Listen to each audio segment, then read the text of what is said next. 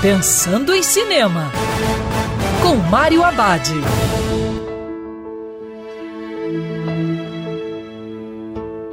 Sun through the shadows, light through the door. Olá, meu cinef, tudo bem?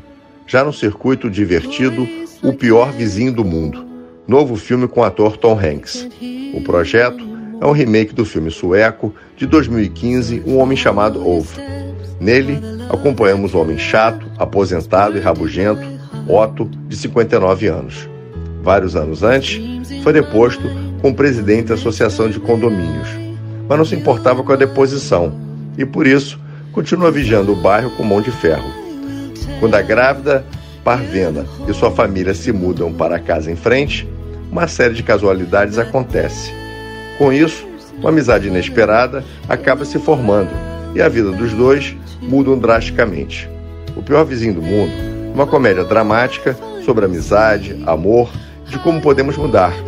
Apesar de alguns momentos piegas, o filme é uma experiência rica sobre um grupo de desajustados que estão aprendendo que viver bem em comunidade também pode salvar vidas.